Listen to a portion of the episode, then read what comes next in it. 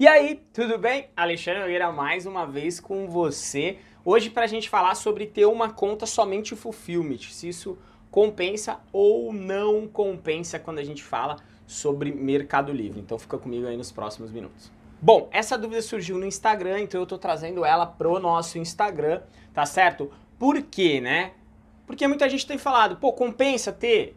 É vantajoso? Como é que você faz essa transição? Eu particularmente tenho tá, uma conta que roda só Fulfillment do Mercado Livre e ela hoje se tornou a nossa base de faturamento. Então ela tem um faturamento que, meu, sempre tá batendo ali. Não é um faturamento genial, gigantesco, tá certo? Ela consegue manter os índices ali para ser platino e tá sempre um pouco acima aí garantindo essa posição. Só que no meu caso, para minha empresa é muito bom porque é um dinheiro garantido que entra, tá? Como é que nós fizemos essa transição para que você faça essa análise? Não recomendo que você saia tirando tudo do ar e coloque já e faça essa mudança. A gente fez essa mudança de forma lenta, tá? Num primeiro momento, para entender o Fulfillment, entender o que ia performar bem dos nossos produtos dentro do Fulfillment, para a gente poder virar. Mas a situação que temos hoje lá é apenas curva A.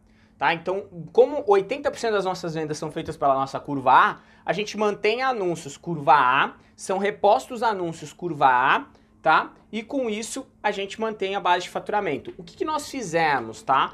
Nós somos devagarinho só atualizando a curva A e colocando elas para rodar efetivamente é, no Fulfillment e com o passar do tempo eu fui tirando os demais produtos tá? Então, quando eu fui retirando os produtos, ela foi se mantendo. Então, ela perdeu um pouquinho de faturamento no primeiro momento, mas hoje, com muito foco, a gente faz uma gestão bem feita dessa conta, tá? Isso minimizou, né? Eu zero no momento o meu custo operacional, isso eu zero meu, no momento meus custos, meus problemas de reputação. Então, ele pode fazer sentido para você sim fazer essa virada. Se você não vende no full ainda, Cara, vai devagar com essa mudança, tá bom? O que nós já estamos fazendo para 2020, nós vamos subir algumas empresas, né? Vão ser é, apelidos específicos para atuar no fulfillment em nichos específicos.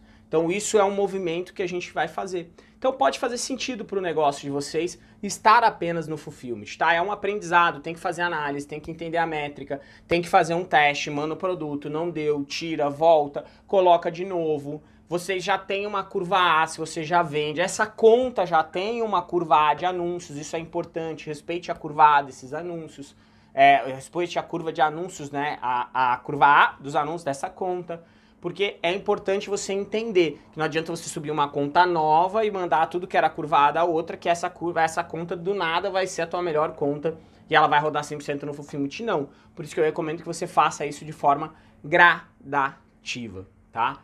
Fala aí pra mim se você já pensou nisso ou se você roda desse jeito. Deixa aqui embaixo. Um grande abraço e vamos pra cima.